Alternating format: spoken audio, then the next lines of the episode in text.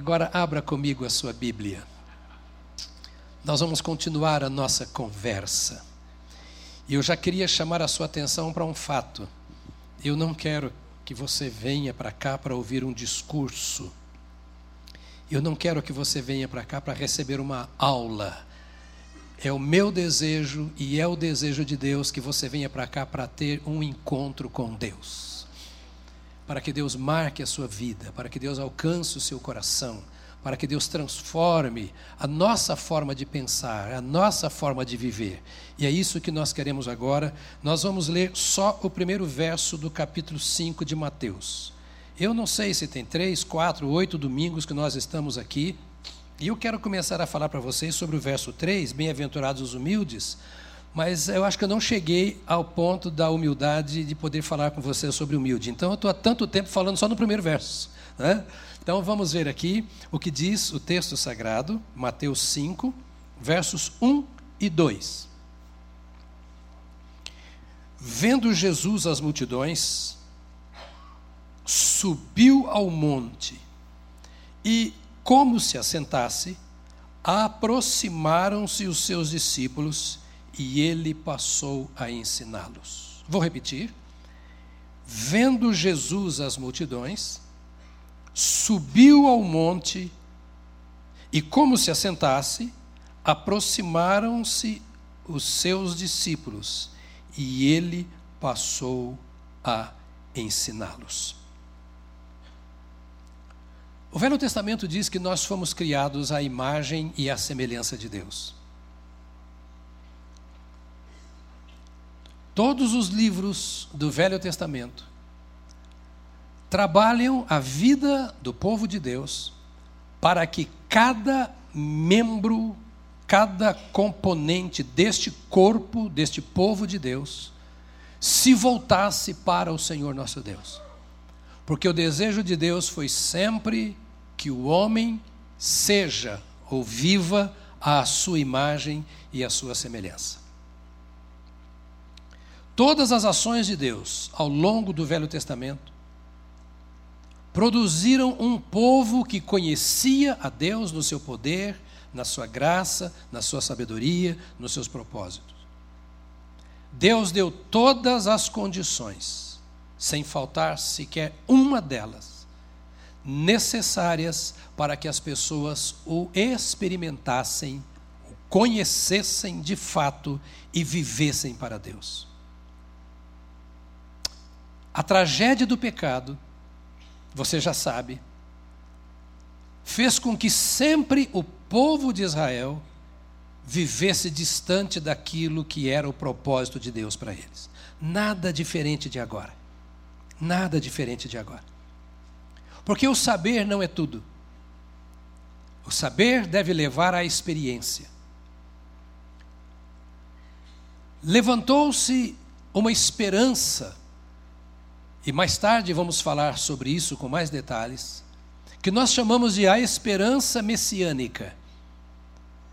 Surgiu no coração de Israel uma sensação gostosa na alma uma expectativa de que estava chegando o tempo de se cumprir a promessa de Deus de que um filho haveria de nascer e este seria o filho de Deus, o Salvador. Você observa no nascimento de Jesus, quando os magos vieram, guiados por uma estrela, porque eles tinham essa expectativa: alguma coisa nova está acontecendo. É interessante notar que sempre que Deus vai fazer algo novo, Ele provoca o nosso coração. Eu não sei o que está acontecendo, mas eu sei que uma coisa está acontecendo, vai acontecer. Tá por aí é, aquilo que a gente chama de o cheiro de chuva. Vai chover. Eu não vi a chuva, mas tá, tá vindo um sopro e eu sei que esse ventinho está trazendo algo que vai matar a nossa sede, a nossa fome. Israel esperava já alguma coisa. E Jesus nasce, 30 anos depois começa o seu ministério, e o que lembramos até agora é que Jesus começou o seu ministério com um propósito: manifestar o reino de Deus na terra. Jesus trouxe um outro sistema de governo, Jesus trouxe um outro governo, o governo de Deus e o sistema celestial. Tudo o que Jesus fez e veio para fazer foi revelar o reino de Deus aos homens. E eu já disse dias atrás e tenho que repetir hoje que reino de Deus significa governo de Deus.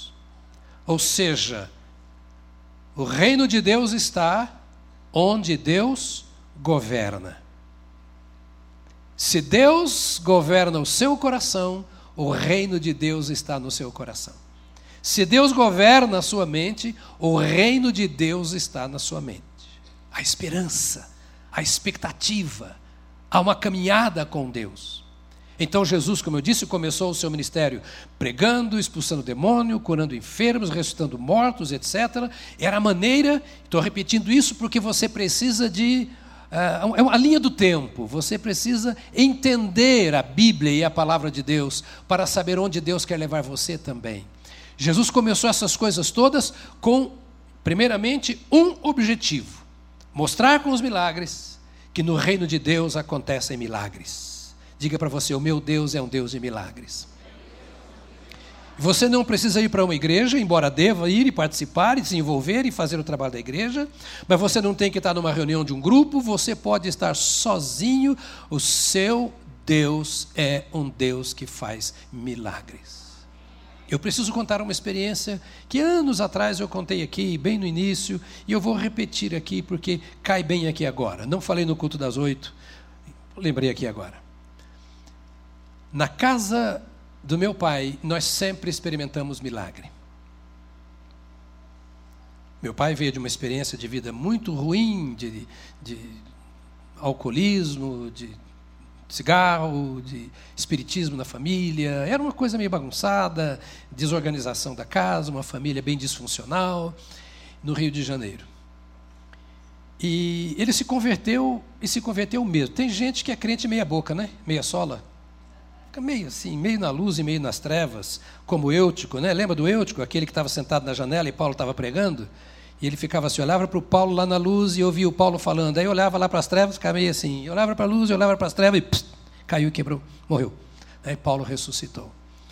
Meu pai converteu-se, converteu-se para valer. Teve uma experiência longa de vida, pregando etc. E decidiram deixar o Rio de Janeiro no início, final da década de 30, começo de 40, e foram para o Paraná, onde eu nasci, como colonizadores. Meu pai era um agricultor. Foi uma época muito difícil e se internaram lá pela mata, onde não tinha quase vizinhos, e três das minhas irmãs morreram, é, pequenas, a mais velha com um ano e nove meses, é, problemas de. Eram aquelas doenças de difteria, aquelas coisinhas que matavam muito. Até que um dia minha mãe caiu doente. Secou. Eram muito pobres e eles dormiam numa cama de varas. Com varas, colocavam um colchão, que era aquele colchão com palha, enchia de palha, de milho, não é? E assim estava. E ela lá, e meu pai tinha que trabalhar. E ele perdeu as três filhas e via que ia perder a mãe. Não tinha igreja, não tinha ninguém crente por perto. E um dia ele conta que pegou a sua enxada, junto a um pé de café, escorou na, escada, na enxada e orou a Deus assim: Ó oh Deus, perdi minhas filhas, estou perdendo a minha mulher, tenho filhos pequenos comigo, não deixe a minha esposa morrer. Eu preciso da minha esposa. Ele contava que não sabia quanto tempo ele ficou escorado naquela enxada, junto ao pé de café, falando com Deus. Meu pai não era um pentecostal, não conhecia nada disso, era um homem que servia a Deus, não estava preso a nenhuma estrutura religiosa, por isso ele podia servir a Deus debaixo do pé de café, em cima do pé de café, escorado na enxada, onde tivesse. Ele tinha tido uma experiência profunda de transformação e ele sabia que ele era filho de Deus. Diga para você, eu sou filho de Deus. Se você é filho de Deus, você é cidadão do reino. E onde você estiver, qualquer que seja o problema, às vezes uma aflição, Deus não te livrou de algumas coisas, só Ele sabe por quê, mas você está num momento de aflição tão complicado. Então ele orava ali. E de repente, enquanto ele orava, ele ouviu uma serraria que tinha três quilômetros que apitou dando sinal de almoço, meio-dia. Ele disse que naquela hora, como que um balde de água gelada caiu sobre ele aquela aflição interior foi embora. E ele falou: Eu tenho certeza que a minha mulher foi curada. Pegou o seu rastelo, você não sabe o que é, não mandei você nascer em São Paulo. Pegou o seu rastelo, pegou a sua enxada, colocou nas costas e foi para casa. Queria encontrar a mulher e ver o que Deus fez. Quando eu oro, eu preciso acreditar na oração que eu fiz. Porque eu falei com o rei. Minha mãe, naquela mesma hora, ao meio-dia, deitada naquela cama de varas, num barraco de palmito, que dava para ver as frestas lá fora, ela disse que ouviu uns passos que ia chegando, se aproximando. E ela pensou: mas isso não é hora. Meu pai se chamava Antônio e ela o chamava carinhosamente de Antôniozinho. Ela disse: O Antôniozinho não viria para casa esta hora, meio-dia. E se virou para ver quem é que estava passando, os passos que ela tinha ouvido. E naquela hora, ela vomitou muito pus. Vomitou muito pus. E ao invés de se sentir fraca, ela se sentiu reenergizada. Levantou e foi para o fogão fazer comida, coisa que há semanas ela não fazia.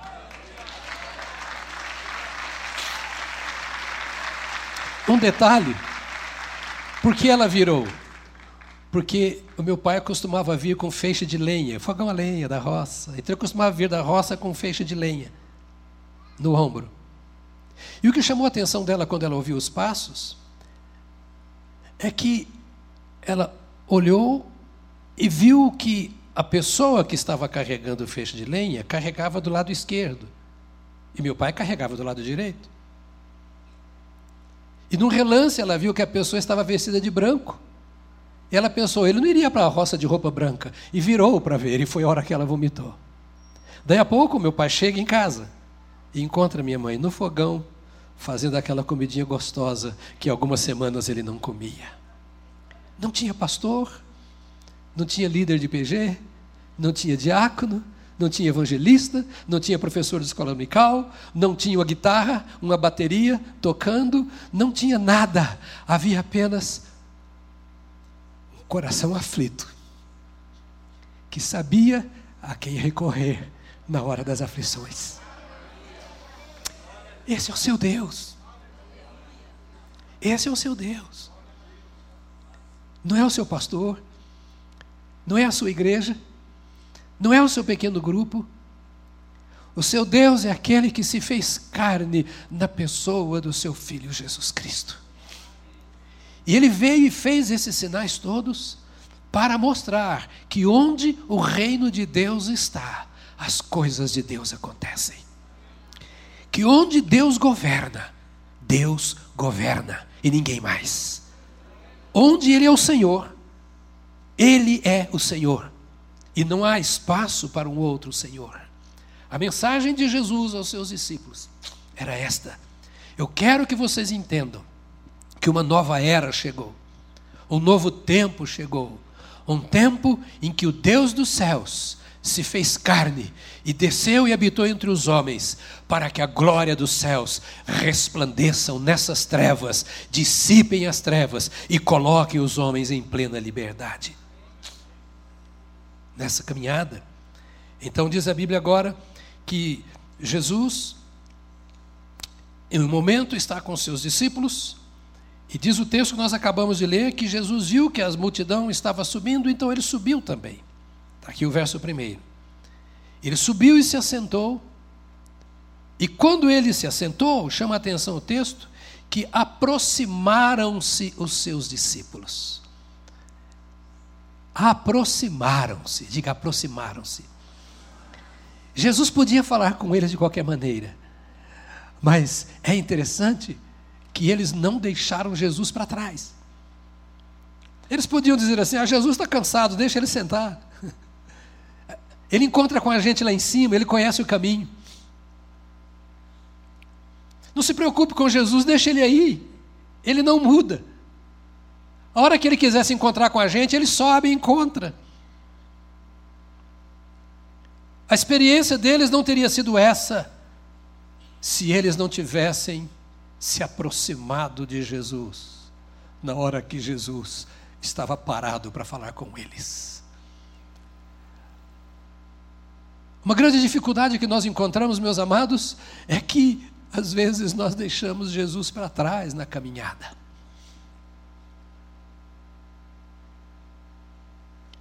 Nós queremos andar mais depressa e chegar no cume do monte primeiro e deixamos Jesus no meio do caminho.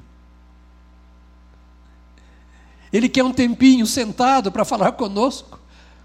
E nós não entendemos que ele está parado esperando para falar conosco. E nós vamos correndo no nosso dia a dia, nas nossas ocupações, nos nossos afazeres, que são necessários. E nos envolvemos tanto com estas coisas que enchem a nossa mente e preenchem as nossas necessidades materiais, emocionais, físicas, financeiras, econômicas. Nos enchemos tanto e corremos tanto atrás dessas coisas que nós esquecemos que o Senhor falou assim: nesse pique eu não vou. Nessa correria sua eu não vou. A multidão está subindo, a multidão está caminhando, mas eu estou sentado e eu quero que você tenha tempo para parar e me ouvir. Aproximaram-se os discípulos. Aproximaram-se. Diga para você mesmo: aproximaram-se. No coração deles agora estava assim: nós queremos prestar atenção no que Jesus vai fazer. Pastor, você já disse isso em outras palavras há poucos dias. Sério? Eu disse. E como foi a sua semana? Você parou?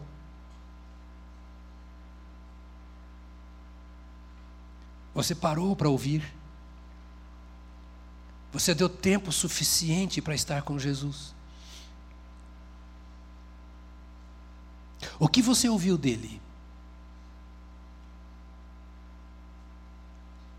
Que experiência você teve com o Senhor Jesus nesta semana?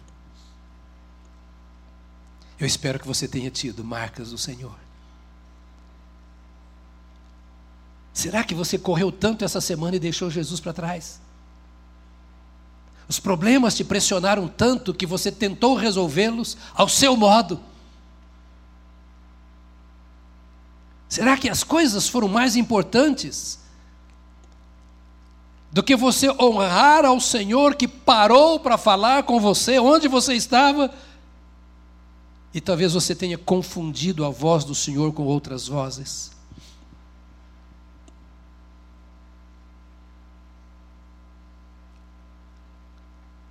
O interesse do Senhor Jesus naqueles discípulos era que de fato eles fossem discípulos.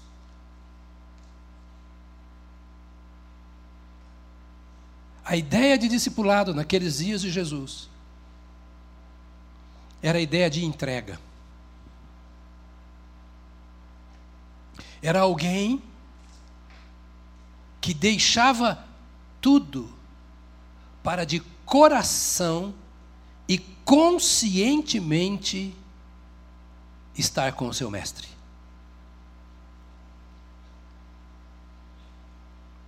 Não era um movimento, não era nada emocional. Era um compromisso de vida ou morte.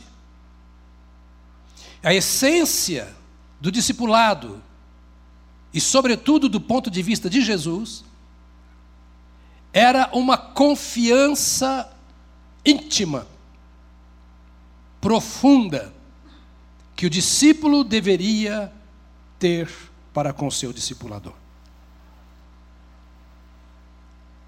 Era ouvir o seu discipulador com o propósito de confiar a ele toda a sua vida. Está me ouvindo? Era o seguinte: eu descobri que o Senhor tem o que eu não tenho e preciso. Então eu vou consagrar ao Senhor todas as áreas da minha vida. Eu quero confiar ao Senhor como meu discipulador a minha existência. E o foco do discipulador, no caso Jesus, era: eu vou passar para você todo o meu conhecimento.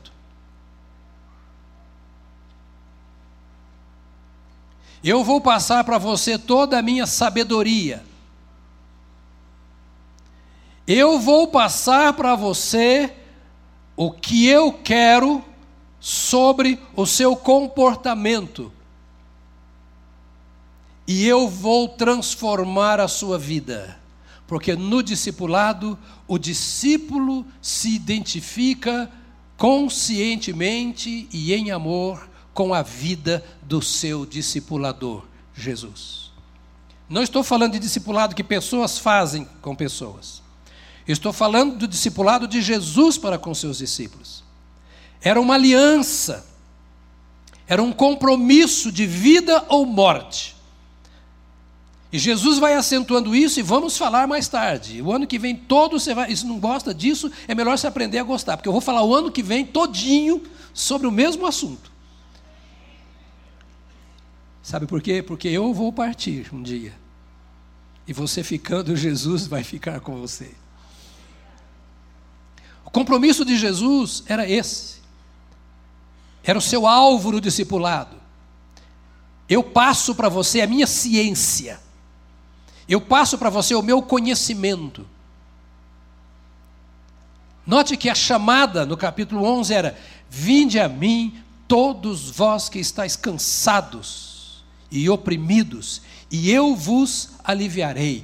Tomai sobre vós o meu jugo e aprendei de mim, que sou manso e humilde de coração, e encontrareis descanso para as vossas almas.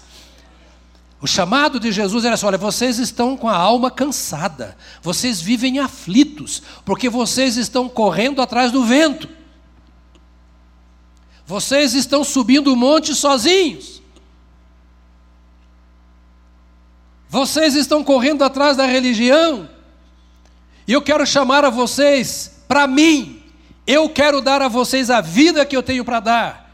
Então eu quero começar é mudando a mente de vocês. Eu quero ensinar coisas novas a vocês. Eu quero dar a vocês a sabedoria que vocês não têm, para que vocês possam viver a vida que o seu coração deseja, mas que a vida presente não tem para dar. Só existe um, aquele que veio para implantar o reino de Deus na face da terra.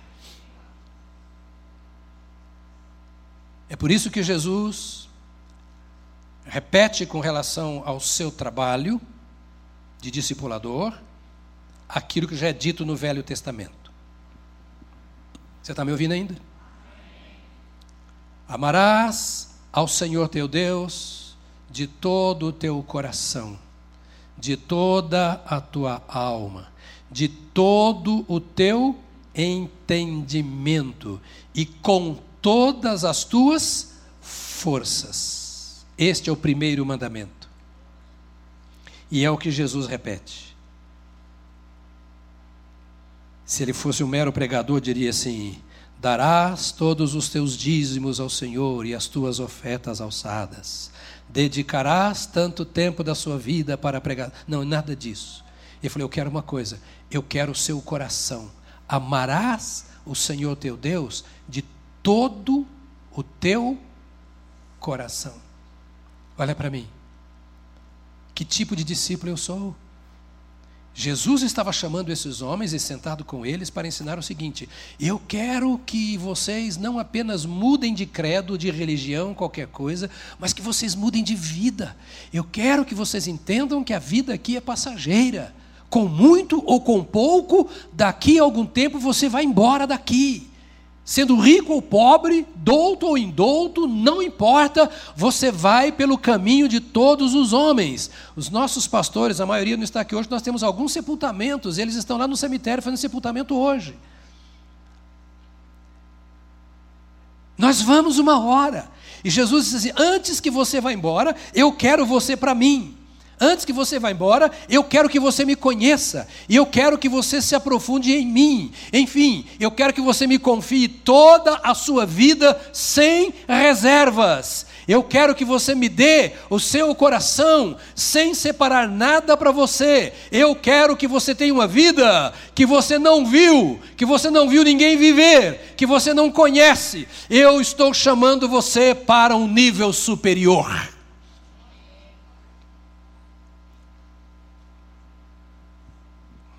As pessoas procuravam o Senhor Jesus em busca da solução de problemas. E Jesus resolve problemas. Eu contei um aqui que Jesus resolveu na minha família. Eu contaria 600 histórias da nossa casa, da casa de meus pais. Sem exagero algum. Jesus resolve problemas. Mas Jesus não queria e não quer apenas resolver problemas. O que está escrito no texto é que Ele quer que nós sejamos felizes.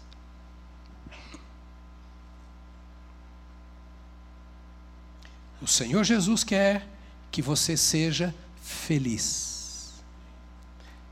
Eu tenho ouvido algumas pregações de homens sérios dizendo: Nós estamos querendo a felicidade e Deus não está preocupado com a nossa felicidade. Não, Deus está preocupado com a nossa felicidade. Só que a felicidade que Deus quer nos dar não tem nada a ver com a felicidade que a televisão mostra. É essa a questão. A palavra feliz, aqui do texto, no grego, é macarios.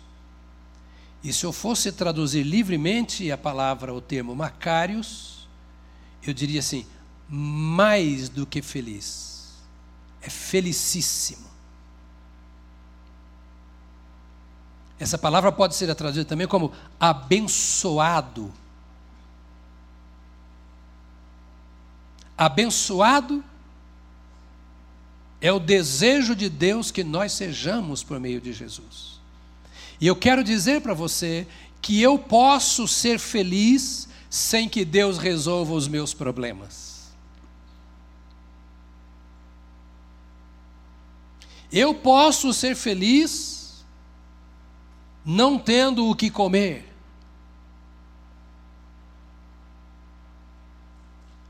Eu me casei no final do terceiro ano do seminário. Eu fiz cinco anos.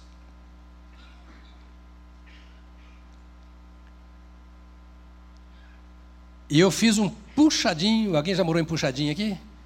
É, eu fiz um puxadinho na casa da minha sogra. Cadê a sogra? Ela senta sempre aqui à minha direita. Cadê? Fica de pé, minha sogra, para a turma ver que a senhora é bonita.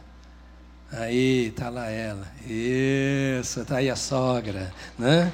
Tá a sogra. Vocês já sabem da aliança que nós temos, né? Os mais antigos, que ela falou para mim, eu falei para ela, onde quer que tu fores, irei eu, né? Fizemos um puxadinho, meu sogro era vivo ainda. E houve ocasião eu tinha um, um, um, pacto com Solange. Nos casamos novos. Eu me casei, eu tinha 22 e ela tinha 20. Por isso que eu tenho tanto filho assim. Né? Nós nunca vamos falar para ninguém das dificuldades que nós estamos enfrentando. Era o nosso acordo. Nunca vamos pedir ajuda. Nunca vamos contar para ninguém. Porque eu deixei a minha profissão, que dá bastante dinheiro, eu deixei a minha família no Paraná. E eu vim para cá, eu dizia, para estudar e para servir ao Senhor e servir à igreja. Eu não sou útil à igreja se eu pregar que Deus responde a orações e Deus não responder às minhas. Eu não posso ensinar que Deus faz milagres se Deus não fez antes milagres na minha vida. Eu não posso ser um papagaio repetindo o que dizem os teólogos.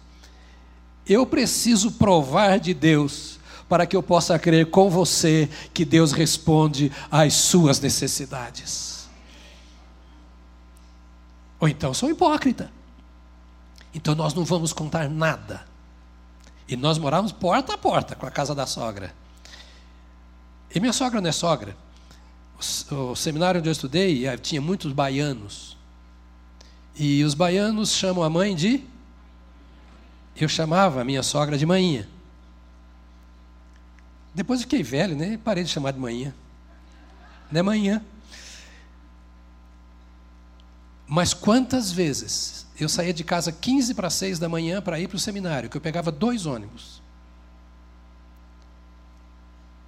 E eu falava assim: eu não sei o que nós vamos almoçar hoje. E nós orávamos. E eu vi corvos trazendo a carne e o pão. Deus não mudou. Querido, tudo que eu estou falando aqui, eu não falei nada disso às 8 horas da manhã e eu não sei porque eu estou falando de novo. Não quero nem saber também. Mas talvez você precise ouvir isso. E talvez você tenha que receber isso como aquela roupinha que você dá para uma criança recém-nascida. Na hora fica grande, mas mais tarde vai servir. Talvez seja para depois. Mas eu só quero dizer para você que ele não mudou.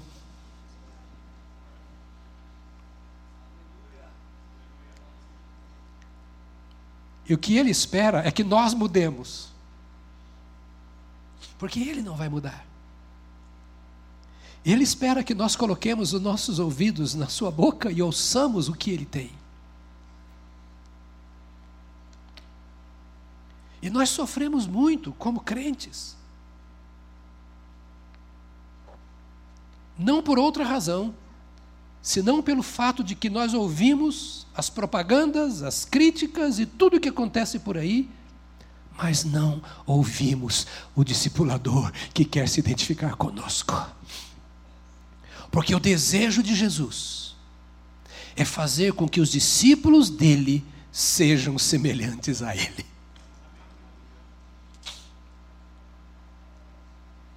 Ele deu a vida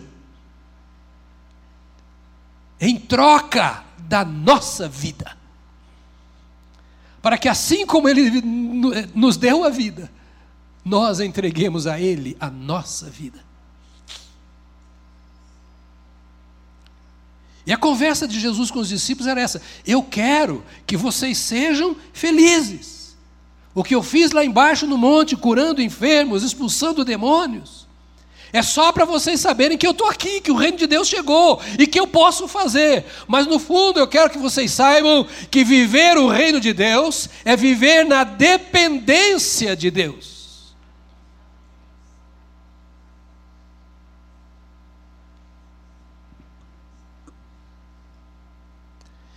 Me permita dar um exemplo muito simples. Mas eu quero a sua mente. Porque é o que Deus está pedindo, para você pensar como Deus.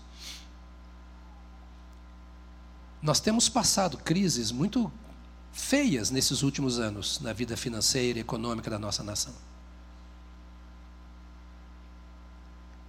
Nós temos colegas, pastores, igrejas, que estão terrivelmente comprometidos com bancos e até com agiotas. Nós nunca fizemos uma campanha pesada em todos esses anos aqui, ou fizemos. Mãos, tem que levantar, porque senão não tem dinheiro, porque senão fazer. O nosso pessoal de administração já acostumou comigo. Porque às vezes chegavam dias da semana assim, pastor, até sexta-feira tem que pagar tanto e não tem dinheiro. Aqui, nesse tempo de crise.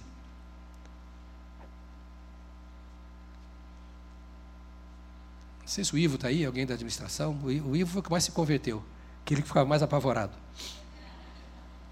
Eu dizia assim: Ei, problema não é meu, não, não sou dono da igreja. Fala com o dono. Eu não vou pôr faca no pescoço da igreja. Fala com o dono. A roça é dele, ele que cuide. Eu sou só o mordomo aqui, estou tentando passar o arado, plantar, colher, mas a roça é dele. Eu aprendi isso lá na minha época de seminarista. A dobrar os meus joelhos. Lá no pátio do seminário onde eu estudava, onde nós havíamos, já falei uma vez sobre isso, construído um banco de madeira ao lado de um grande pé de eucalipto. Eu chegava mais cedo para a aula, do tempo que eu era aluno interno, eu levantava mais cedo. Eu ia lá naquele banco.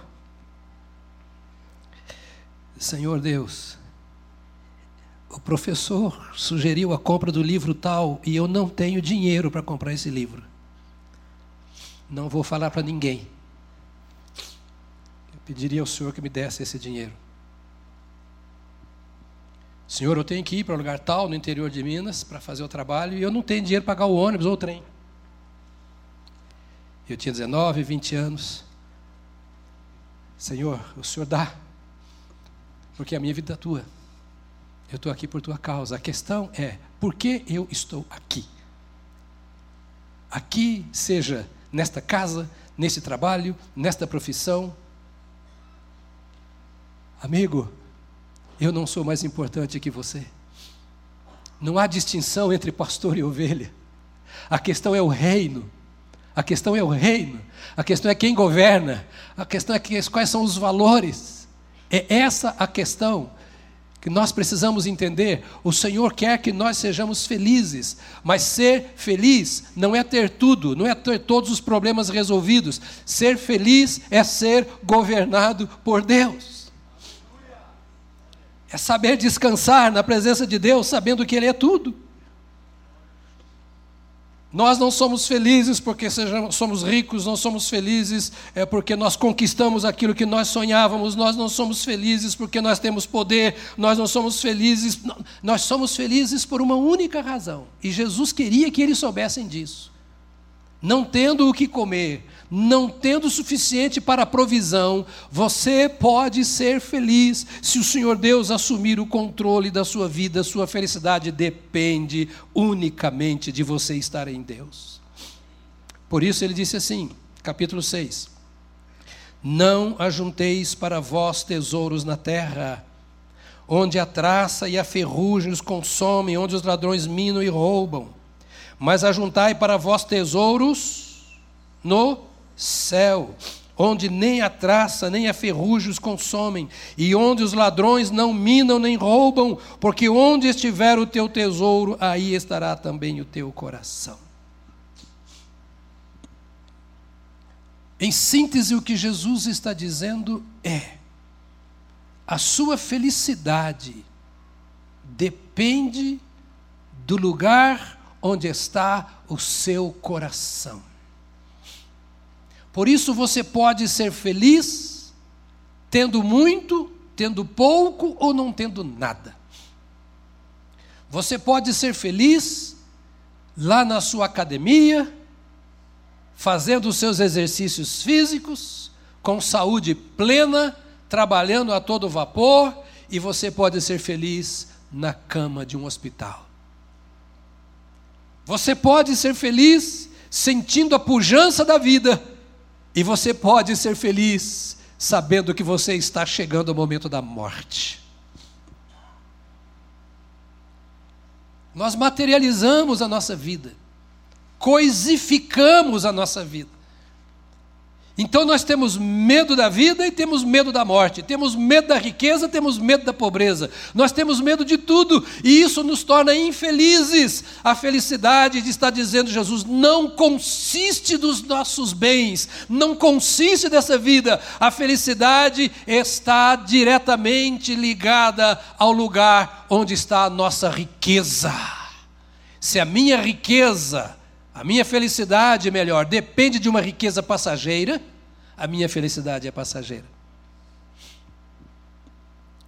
Mas se os tesouros de Deus são a minha riqueza, a minha riqueza é eterna, porque os tesouros de Deus são infindáveis. Onde estiver o teu tesouro, onde estiver a tua riqueza, aí estará o teu coração. E volto ao que tinha dito no princípio. A grande questão é que nós achamos que é a saúde e os bens materiais. E por isso nos dedicamos a isso e nos esquecemos de parar para receber as revelações do reino de Deus. Lembra que eu disse que quando Jesus sentou como discipulador, quando o discipulador sentava para falar, é porque ele estava chamando atenção para mistérios. Eu quero falar coisa que não dá para falar andando. Eu quero falar coisas que eu preciso falar no seu ouvido. Então, olha nos meus olhos o que eu quero te ensinar. Lembra do salmo? O Senhor dizendo pelo salmista: Guiar-te-ei com os meus olhos. Ou seja, não preciso colocar cabresto em você. Não preciso te empurrar nem te puxar. Eu quero só que você olhe para mim. Já viu? Qual filho pequeno que fez uma arte e cruzava os olhos com o olhar da mãe ou do pai e não tremia nas bases? Hum? Não precisava falar nada. Ele sabia que tinha feito a arte. Era só olhar no olho. Eu, só, eu, quero, eu, eu não quero. E é pesado o texto do Salmo. Eu não quero que, que, que, é, dirigir vocês como se dirige uma mula. Eu quero dirigir vocês com os meus olhos. Ou seja, eu quero que você ande tão perto de mim que dá para você me enxergar, enxergar o meu olho. Está percebendo as simplicidades? Você está caladinho, sim. Eu, eu, acho, eu acho que você está entendendo. Está entendendo? É uma conversa que Deus tem conosco no sentido de valorize a vida que eu estou te dando. Ainda um outro verso, o último que eu quero ler, no mesmo capítulo 6 de Mateus, versos 31. Portanto, não vos inquieteis. Não vos não vos inquieteis, dizendo: que havemos de comer, ou o que havemos de beber, ou com que nos havemos de vestir? Pois a todas estas coisas os gentios procuram, ou seja, aqueles que não têm relacionamento com Deus procuram, porque o vosso Pai Celestial sabe que precisais de tudo isso. Muitas vezes na minha vida eu disse isso aqui. O meu Pai Celestial sabe. Ninguém precisa saber. O meu Pai Celestial sabe. Não tenho que correr para ninguém. O meu Pai Celestial sabe. Oh, olha para mim. Aprenda a viver com Deus como seu Pai. Não apenas creia. Não apenas saiba. Não apenas fale. Ouça, Deixa Deus ser o seu pai.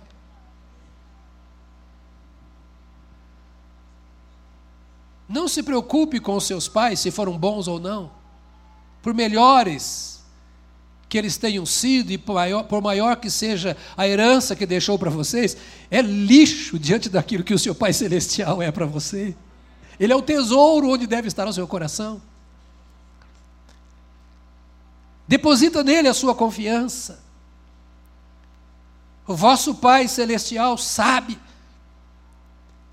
Quantas vezes dobrei e ainda dobro o meu joelho para falar ao Senhor isso? O Senhor sabe. Escuta, Ele sabe e Ele não é irresponsável. Porque nós às vezes sabemos e não tomamos providência.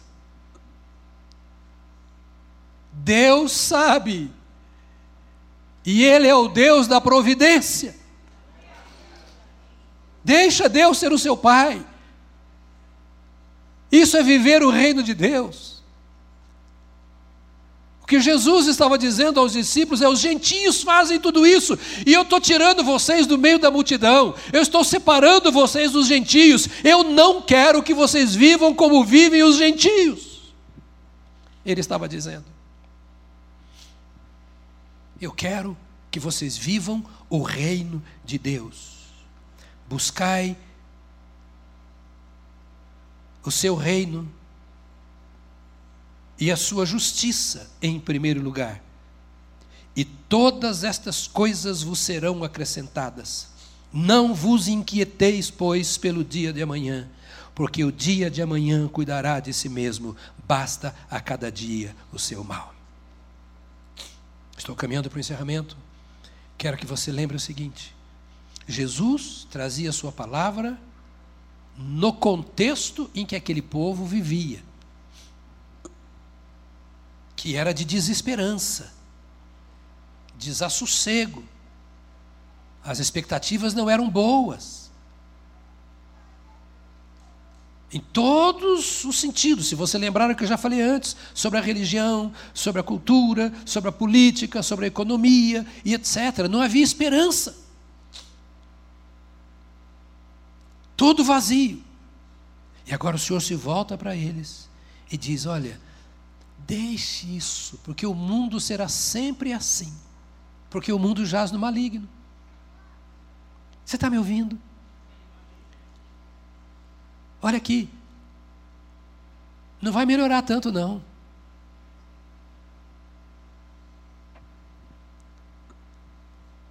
Não alicerce a sua vida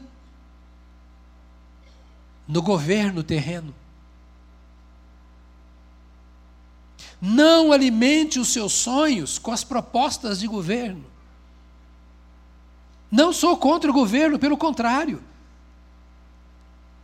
Eu sou 100% pelo governo da minha nação.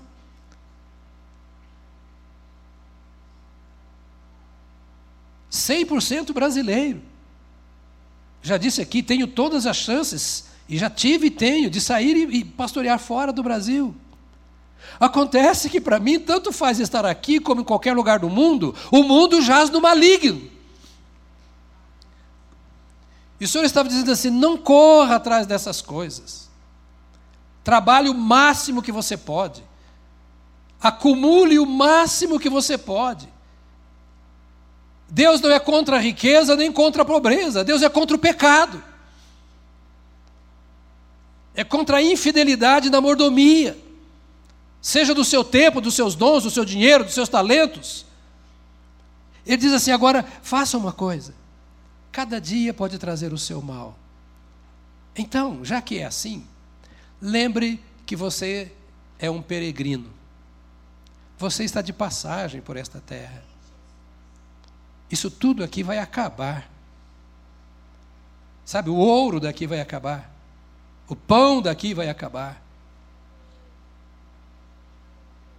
O que eu puder conquistar aqui, eu vou conquistar sem prejuízo daquilo que Deus quer me dar. E aquilo que Deus me der, eu quero preservar.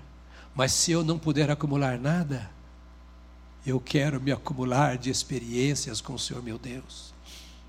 Porque o plano de Jesus Cristo ao trazer a mensagem do reino do discipulado é apresentar todo o homem perfeito a Deus. E Paulo diz que este é o meu objetivo e o seu. Está na carta que ele escreveu aos Colossenses, no capítulo 2, no verso 28 apresentar a Deus todo o homem perfeito em Cristo. Olha para mim, tudo o que eu estou falando aqui é para que você se permita ser trabalhado pelo Espírito Santo, para que você seja apresentado a Deus perfeito por meio de Jesus Cristo. E então eu encerro dizendo uma coisa: tudo isso que eu disse aqui, é impossível. Quero terminar com um desalento. Porque você está me ouvindo dizendo: Meu Deus, eu estou longe disso. Meu Deus, então eu não sou crente. Meu Deus, eu não estou conseguindo. Meu Deus. Os discípulos ficavam mais impressionados do que nós aqui hoje. Como eu vou viver esse estilo de vida? Impossível nesse mundão que eu estou, contaminado. Então, só tem um jeito: é deixando Jesus assentar no trono da nossa vida. Nenhum de nós consegue viver isso. Porque esse reino é de Deus e não dos homens. E nós somos homens e não deuses. Esse é um estilo de vida impossível de ser vivido para os homens. E por ser impossível, Deus enviou o seu filho Jesus Cristo e disse: dá um jeito naquela turma para mim, porque senão está tudo perdido. E é por isso que Jesus disse que ele não veio buscar os santos, e sim pecadores ao arrependimento. Que ele veio buscar e salvar o que se havia perdido. Depois de andar três anos e meio com seus discípulos, na última semana, Jesus se volta para os seus discípulos e diz assim: Sem mim, nada podeis fazer. Sem mim, vocês me ouviram três anos e meio, me emprestaram seus ouvidos, seu coração, sua mente, foram instrumentos nas minhas mãos para cura, libertação, evangelização. Vocês trouxeram o sal e a luz nessa cultura sem sabor e em trevas. Vocês viram os milagres. Agora eu quero dizer, você não pode viver de história passada. Ah, no dia que nós andávamos com Jesus, ele andava com a nossa terra. Não, não. Eu quero dizer o seguinte: eu não vou deixar vocês sozinhos, porque sem mim vocês não podem. Então eu vou mandar um outro consolador. E o outro aí no grego é alos e não heteros. Hétero é um, um outro diferente. E a palavra outro aí no grego é alos, quer dizer, um outro igual. Da mesma natureza, da mesma essência. Eu derramarei, enviarei o meu consolador para vocês, para que vocês não estejam só. Mas não esqueçam, eu proponho o reino de Deus, que está condicionado a andar na minha presença. E andar na minha presença é ser conduzido pelo meu Espírito. Quem sabe nesta manhã, depois de ouvir tudo, você pensou: ixi, para mim então não tem jeito. Quem sabe você tem religião, está encharcado de conhecimento, pode me dar aula de teologia, mais o que quiser, mas lá dentro você olha e diz assim: está um buraco, o fardo está pesado, a alma está angustiada, vazia, triste. Talvez você olhe para si mesmo agora, depois de tudo que ouviu, e fala: agora que piorou. Porque se eu me considerava longe, agora estou pior ainda. Quero dizer para você que Jesus Cristo é o mesmo ontem, hoje e eternamente. O que ele disse aos discípulos, ele disse a você também: Vinde a mim, a Ele, a Jesus, todos vós que estáis cansados, sobrecarregados, oprimidos, e eu vos aliviarei. Tudo está em Cristo. O descanso, o alívio, a paz é numa pessoa. E quando você entra, agora é uma caminhada. Por isso que eu estou falando com você aqui nesses dias, porque você já entrou no reino. Você já tem o Pai Celestial, você já tem a salvação. Agora é preciso crescer, e para crescer é preciso ouvir estas coisas, e é preciso dar espaço para que o Espírito Santo dê vida a estas coisas no interior da nossa vida, e então Ele será tudo em nós. Ele fará o que nós não podemos fazer. A única coisa que nós podemos fazer é não nos distanciarmos dele. É não fecharmos os nossos ouvidos. É pararmos para dar atenção ao que ele fala. O resto é com ele. Bendito seja o Senhor que leva o nosso fardo, que carrega a nossa tristeza, que apaga os nossos pecados e as nossas transgressões. Bendito seja o Senhor que nos dá vida nova pelo Espírito Santo que Ele nos concedeu. Mas é Ele, é nele, só por Ele. E quem sabe é dele que você precisa hoje. Será que você entrou aqui sem Jesus? Não saia sem. Será que você tem controlado a sua vida, dirigido o seu caminho e nunca tomou a decisão de parar para entregar-se a Jesus, para ser um discípulo dele? Como eu sei disso, pastor? Se você nunca fez isto, o seu coração é inseguro. A sua vida na terra é incerta.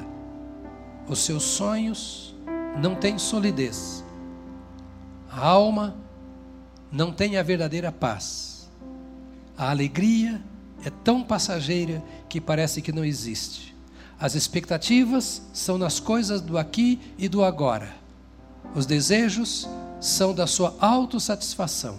Isso é sinal de que de fato você não tem uma caminhada com Cristo. Porque isso tudo é arrancado quando Jesus entra em nossa vida e se torna o nosso Salvador e Senhor. Eu queria convidar você a fechar os olhos agora. Quero fazer uma pergunta com muita honestidade e eu quero que você seja honesto consigo mesmo, para depois nós orarmos. Você já tomou a decisão de seguir a Jesus? Se não tomou, é hora de fazer agora, porque só nele há salvação. Você gostaria de tomar essa decisão hoje?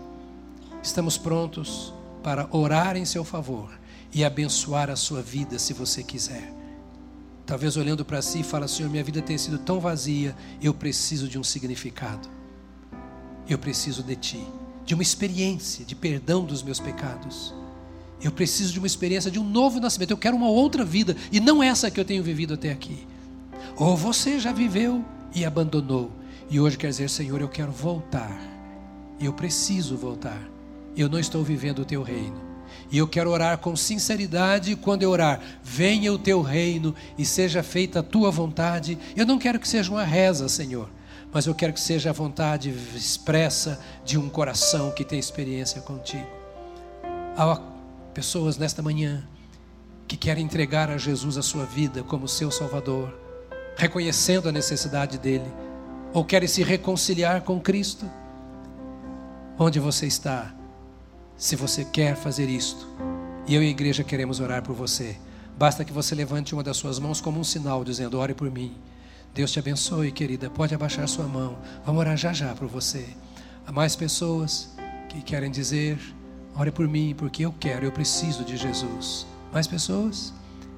Deus te abençoe, amado, em nome de Jesus. Deus te abençoe. Deus te abençoe também. Pode abaixar a mão. Deus abençoe, amada. Pode abaixar a mão também. Vamos ficar de pé nesta hora? Se você não levantou a mão, mas você quer tomar essa decisão, ou seja, eu quero esta aliança com Cristo. Eu vou chamar você para vir aqui à frente. Você que levantou a mão, você que não levantou, mas quer fazer isto, vem aqui agora comigo. Vem cá, pode vir. Lá de trás, venha, nós vamos orar agora. Isto, vamos orar. Este momento de oração, pode vir. Este momento de oração é preciosíssimo. Quem está ao seu lado pode ajudar.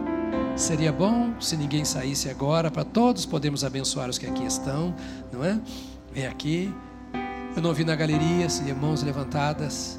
Vocês estão mais no escuro aí, porque houve um circuito, me parece, eh, antes de vocês chegarem. Então as luzes ficaram assim, não é? Não é que vocês estejam no teatro hoje, não. É que é um problema técnico. Então não vejo bem vocês aí em cima, com essas luzes aqui no meu rosto. Mas se há alguém, pode descer para cá também. Ainda há lugar para você que precisa vir para Jesus como seu Salvador e Senhor. Sabe, essa decisão é mais ou menos para figurar aquilo que os discípulos fizeram.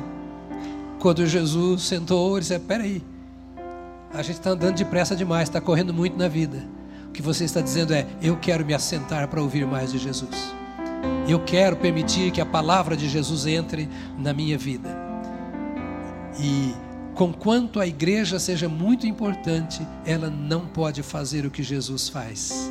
Jesus faz a mudança da minha vida, a mudança do meu coração. Eu preciso de mais uma pessoa aqui, um homem, uma mulher, mais uma mulher aqui. Isso para orar com essas pessoas, mais uma aqui, isso. Vem aqui, perfeito. Obrigado, queridos. Eu gosto sempre de ter alguém junto orando, né? Que você está com ela, não é isso? Pronto. Que tal abençoar esses irmãos? Que amém, Senhor. Fala um amém de verdade. Isso, graças a Deus. Eu vou fazer uma oração agora. E você vai repetir comigo essa oração, pode ser? O que é uma oração? Oração é uma conversa com Deus. Então é momento de entrega da nossa vida ao Senhor Deus. Vamos orar? Eu fecho os meus olhos quando eu oro, para que nada que está perto de mim chame a minha atenção. Né? Mas Deus não mandou fechar os olhos para orar. Não é pecado orar de olho aberto mas eu prefiro orar de olhos fechados. Se você quiser fazer comigo assim, pode fechar o seu também. Se não, pode ficar de olho aberto. Mas eu queria que você respondesse esta oração junto comigo. Diga: Senhor Deus, eu te dou graças pelo amor que tens por mim. Te dou graças porque tu enviaste Jesus que morreu em meu lugar. Jesus pagou o preço para que os meus pecados fossem perdoados. Agora eu coloco o meu coração diante de ti. Senhor, olha para o meu coração, olha para minha mente, transforma-me, perdoa-me, em nome de Jesus, limpa a minha vida, apaga o meu passado, começa hoje a escrever uma nova história na minha vida. Senhor Deus, eu te entrego o meu coração, a minha alma, a minha mente, toda a minha vida, eu coloco aos teus pés, para que eu seja purificado. Entra em minha vida, salva-me, entra em minha vida, santifica-me, dá-me a sensação da tua presença, derrama a tua paz em minha alma. Eu quero viver para o Senhor. Eu quero te amar de todo o meu coração, assim como o Senhor tem me amado. Receba-me para a tua glória, para o teu louvor, em nome de Jesus. Ó oh Deus, nós te louvamos nesta manhã preciosa, por estas vidas que ouviram a tua voz, que aqui estão agora aprendendo de Jesus e se colocando como alunos como aprendizes do Senhor, como discípulos de Jesus Cristo. Toma a mão destas pessoas, de cada uma delas. Toma as mãos, toma as mãos e conduz pelo teu caminho. Ministra pelo teu espírito a cada mente. Lança por terra, ó Deus, todas as cadeias. Desfaça, ó Deus bendito, desfaça em nome de Jesus tudo aquilo que foi construído nestas vidas, não pelo Senhor, e constrói nesses corações o poder do teu reino. Em nome de Jesus. Amém. Amém. Amém. Aleluia. Aleluia. Eu vou fazer um pedido a vocês que estão aqui na frente, por favor. A igreja vai dar para você de presente uma Bíblia, para que você leve e você leia e você estude, porque a Bíblia é a palavra de Deus, tá bom? Então vocês vão ter que descer um pouquinho com quem? Com quem? Com quem? Com aquela turminha ali. Eles vão dar a Bíblia. Outra coisa que vamos fazer, deixa eu ser bem claro: nós vamos anotar o seu nome e o seu telefone. Não minta para mim. Por quê? Nós vamos ligar para você. Alguém vai ligar. Ninguém vai vender nada nem pedir nada tá bom? Ah, dá o dízimo, oferta, não se faz isso. Ah, compra nada. Nós vamos apenas querer assim, como você está? Nós queremos te ajudar. Você quer que te ajudemos na sua caminhada cristã? Então podemos ter alguém para estudar a Bíblia com você, para orar com você e acompanhar a, sua vida, tá bom? Esse é o nosso desejo, para que você experimente aquilo que temos experimentado, não é?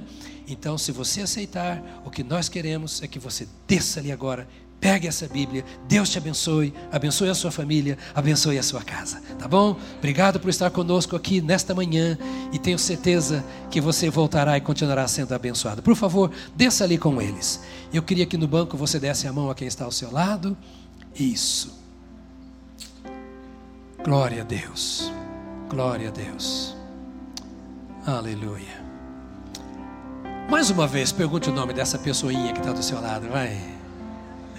Isso, pessoinha preciosa, né? Pessoinha preciosa. Deus nos dá o privilégio de estar aqui para vivermos mais uma semana. Lembre que cada dia é o Senhor que fez. E que cada dia Ele fez para mim e para você. Quando o dia que Ele fez para nós acabar, nós vamos entrar na eternidade, não terá mais dia. Mas enquanto estamos vivendo os dias que Ele nos dá aqui, vivamos para Ele. Deixa o Senhor te usar. Compartilhe o que Deus tem falado com você. Compartilhe o que Deus tem feito na sua vida. Dê testemunho daquilo que Deus tem feito na vida dos outros também. Que Deus te dê uma semana rica na presença dEle.